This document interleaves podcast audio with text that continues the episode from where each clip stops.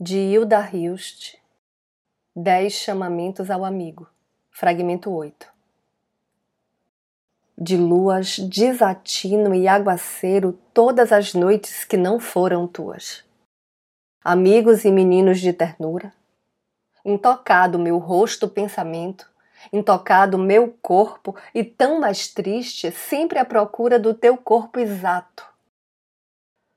Livra-me de ti, que eu reconstrua meus pequenos amores, a ciência de me deixar amar sem amargura e que me deem a enorme incoerência de desamar amando e te lembrando, fazedor de desgosto, que eu te esqueça.